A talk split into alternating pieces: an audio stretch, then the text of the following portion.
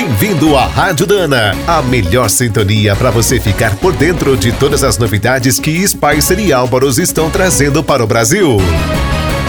Quem gosta de caminhões brutos ao extremo sabe que a Austrália é imbatível. Desde 1947, os famosos trens de estrada rodam por lá. São modelos extra pesados que costumam ter até seis reboques cruzam o país transportando de tudo, desde gado até combustível. Aqui no Brasil, composições desse porte não podem rodar livremente pelas estradas. Mas, mesmo impedidos, nós também somos Hexa. Desde o ano passado, uma parceria entre a Volvo e a Suzano criou o primeiro Hexa-trem brasileiro. É usado no transporte de madeira. Para encarar o desafio, o ponto de partida foi a versão mais forte do FMX, com 540 cavalos, câmbio de 14 marchas e tração 6x4. Atualmente, esses brutos são usados dentro das fazendas da Suzano, no Mato Grosso do Sul.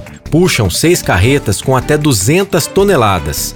Uma curiosidade é que a equipe de motoristas da empresa também conta com três caminhoneiras no comando desses gigantes. Diante de todos os desafios da aplicação, a Volvo precisou rever cada detalhe do FMX, em parceria com seus principais fornecedores. A Dana projetou o eixo dianteiro e os cardãs do Exatrem. São peças especiais para suportar os esforços da carga e das estradas de terra.